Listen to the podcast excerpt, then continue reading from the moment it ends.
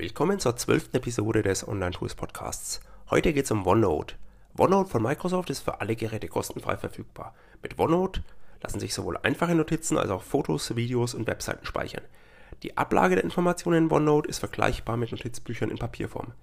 In jedem angelegten Notizbuch gibt es farbige Abschnitte, ähnlich den Registern in einem Ordner, und darunter Seiten, die sich in mehreren Ebenen strukturieren lassen. Auf jeder Seite können Informationen in Textform, Bilder oder Videos gespeichert werden. OneNote ist kostenfrei, es ist einfach zu bedienen und es lässt sich ganz flexibel für verschiedene Einsatzzwecke anpassen. In OneNote habe ich Infos zu verschiedenen Themen und Projekten gespeichert. Bis 2017 habe ich zu viele Systeme parallel genutzt, wie wahrscheinlich viele von euch.